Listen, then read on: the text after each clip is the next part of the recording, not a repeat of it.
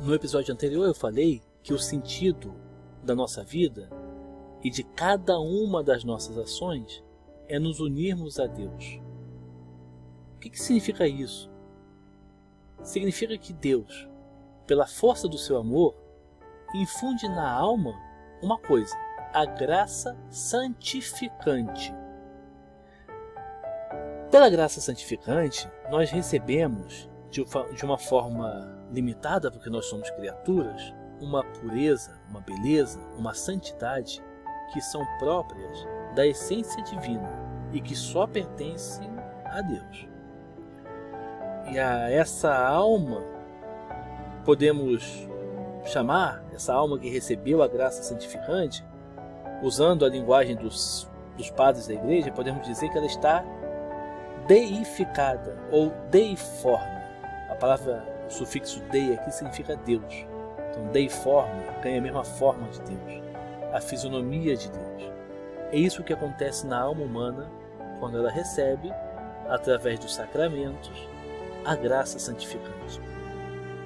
E é assim porque, na verdade, essa alma passa a ser um reflexo da beleza de Deus, da santidade, da plenitude, da magnificência de Deus e que separa Deus de todos os seres criados.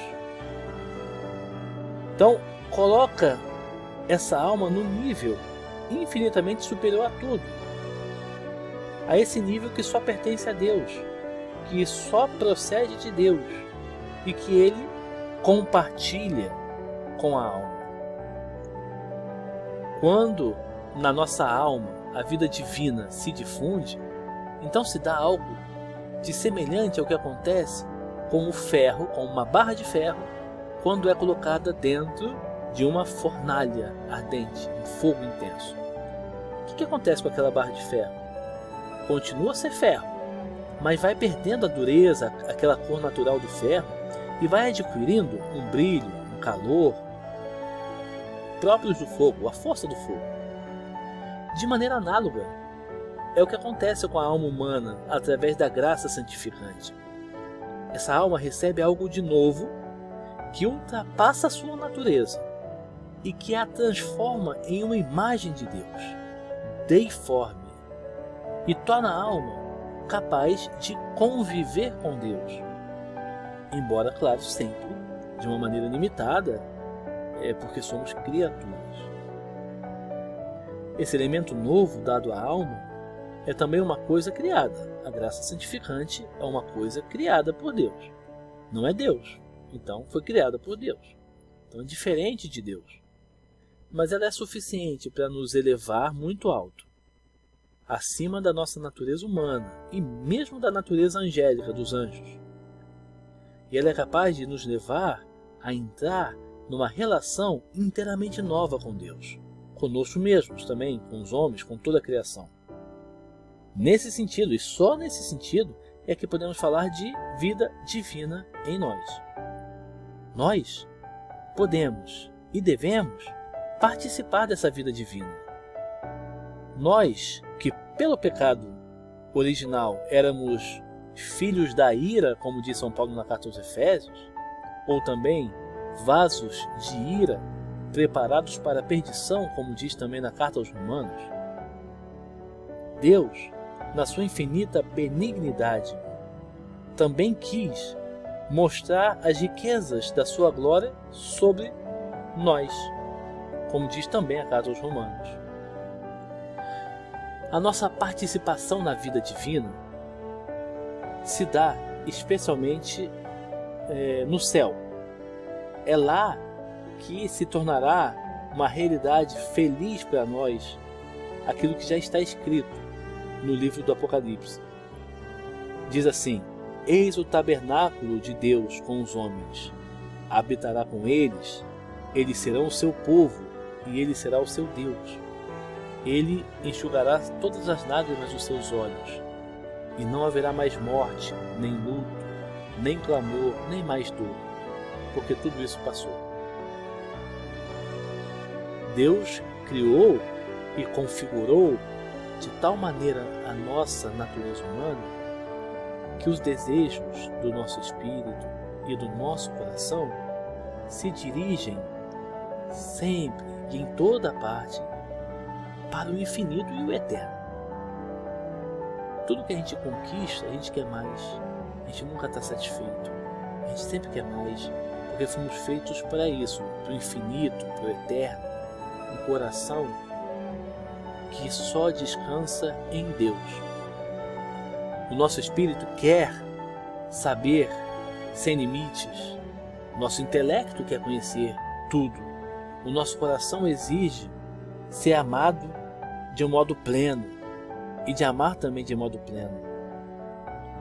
As nossas pequenas alegrias dessa vida, elas então sempre desejam, aspiram desembocar numa alegria sem fim. Mas uma alegria que as criaturas não podem nos dar.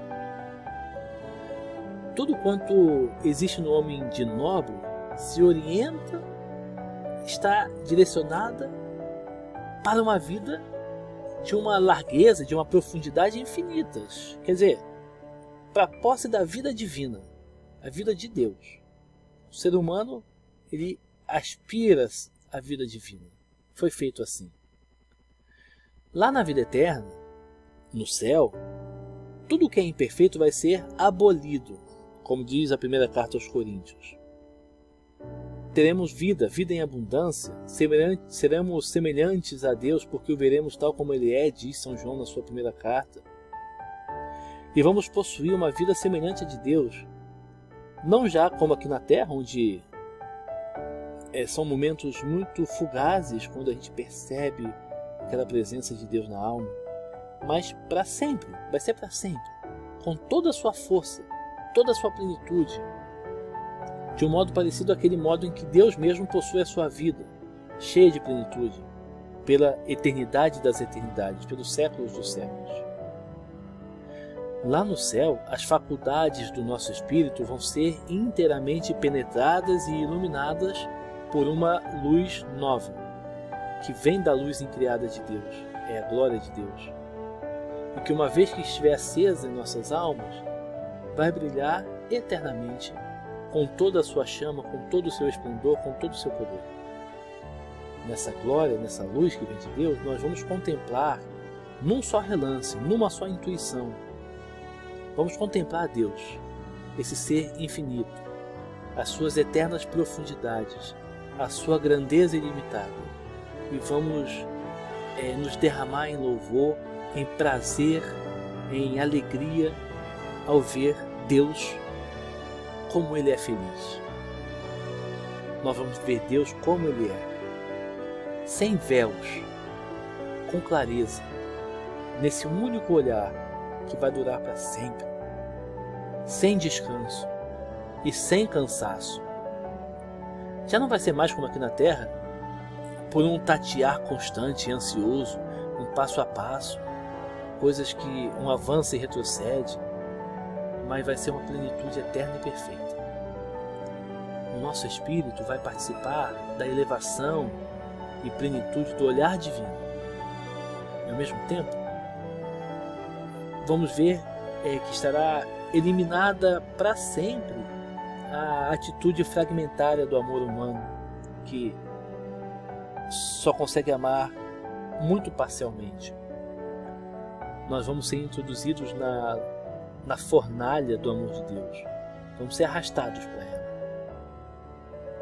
Vamos amar com um ato único de amor, perpétuo, ininterrupto, semelhante ao modo de Deus amar.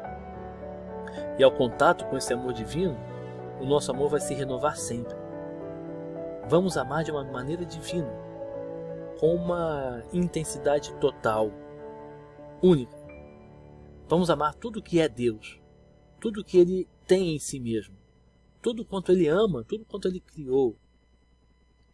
Quem pode compreender plenamente o que Deus quer fazer e vai fazer em nós, apesar da nossa insignificância e do fato de que por nós mesmos nós não temos valor nenhum? A única atitude possível é a de nos admirarmos e agradecer precisamente o que vamos fazer na vida futura, na alegria do céu que é o nosso destino.